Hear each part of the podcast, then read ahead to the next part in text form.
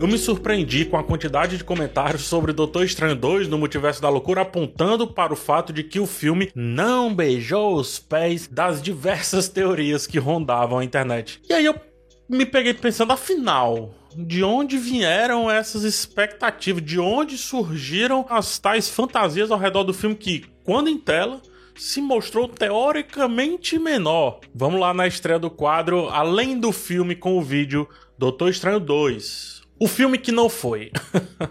Sim, agora o canal tem tipo uns quadros semanais, né? Tô testando isso aqui dando início. Então dá uma olhada nas playlists, algumas já estão lá, dependendo de quando você esteja vendo esse vídeo, já tem mais do que uma. Mas tá começando agora, tá? Vamos com calma, vai ter um vídeo de anúncio explicando direitinho. E antes de continuar, posso já contar com o teu like?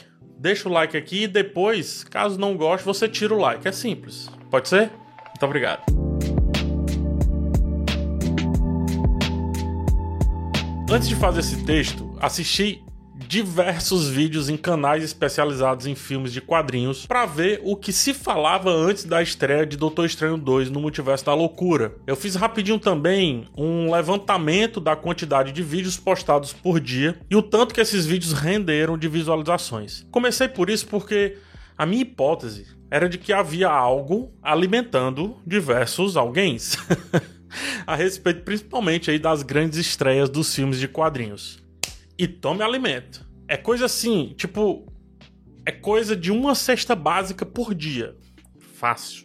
Aí eu assisti vários vídeos, né? E eu trago para vocês a estratégia matriz do conteúdo dos canais que eu me apeguei para chegar a essa conclusão. Passo número 1. Um, pegue um rumor, não importa de onde, não importa de quem.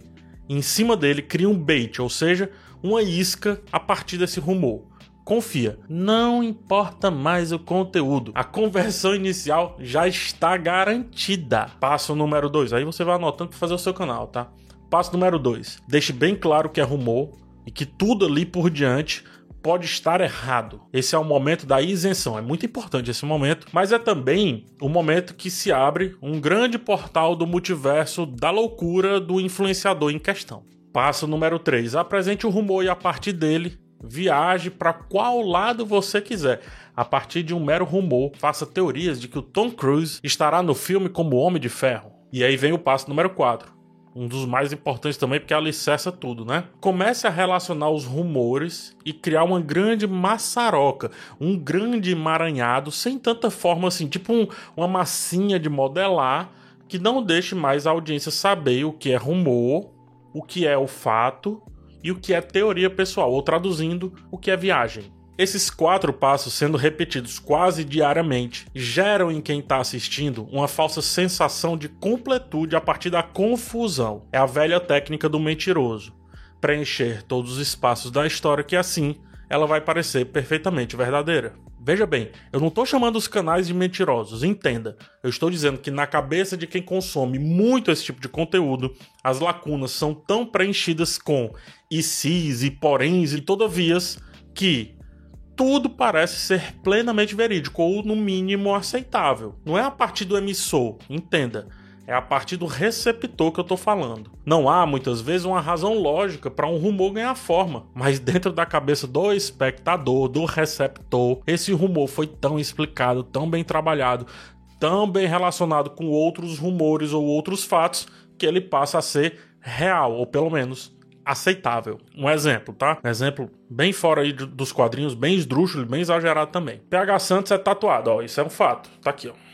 PH Santos é tatuado, isso é um fato.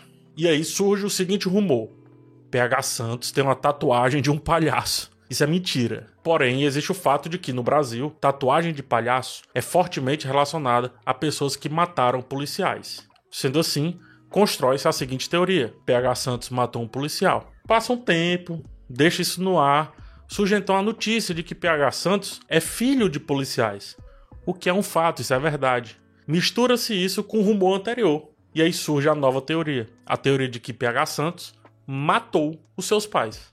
Mesmo que já tenha sido desmentida a questão da tatuagem de palhaço, tá? Não precisa mais desse rumor. Entendeu, emaranhado? E eu tô aqui, eu, eu, eu não matei ninguém. eu tenho só o Sandman tatuado aqui, ó. Uns bichinhos de teatro, uma frase do, da música. Só isso mesmo. Só que o que é mais legal? A teoria ou o fato? Depois de seis vídeos e isso do mesmo canal só, a pessoa não sabe mais o quadro completo. Eu, eu, eu. Vou tirar a pessoa. Eu não conseguia mais entender o quadro completo, ao mesmo tempo que tudo parecia fazer sentido, porque ou é legal, ou já se repetiu a partir de três ou quatro gatilhos de rumores diferentes que parece realmente ser verídico. E a coisa piora. Eu comecei a ver mais de um canal. Via um vídeo sobre um assunto, depois o mesmo assunto no outro canal e em seguida em outro canal. Todos partiram do mesmo pressuposto, do mesmo rumor, mas os caminhos foram um pouquinho diferentes. E no terceiro vídeo, eu não sabia mais o que poderia ser verdade, mentira, rumor, teoria, preenchimento de lacuna. Eu não sabia mais o motivo de estar assistindo tudo aquilo dali. E eu inicialmente sabia o motivo de estar assistindo tudo aquilo dali. Era uma pesquisa para esse texto. É como se a mesma história fosse contada diversas vezes por pessoas diferentes e os caminhos diferentes começavam a bater, começavam a fazer a história ser mais interessante do que era e você se vê consumido por isso. Não dá mais para não dar o play, não tem mais essa escolha. Próximo vídeo, mais um. Eu preciso de mais teoria, essa história precisa ser alimentada, a fofoca precisa crescer. E aí próximo vídeo, próximo, próximo. Quem sou eu para chegar no trabalho ou na escola sem saber tudo que estão falando sobre o Doutor Estranho? Bum! Explosão, muitos vídeos. E aí a única coisa que o nerd não ficará é Trunks. E aí ele vai passar a aceitar tudo que tá na sua frente, independente de quem fala, independente da força do rumor.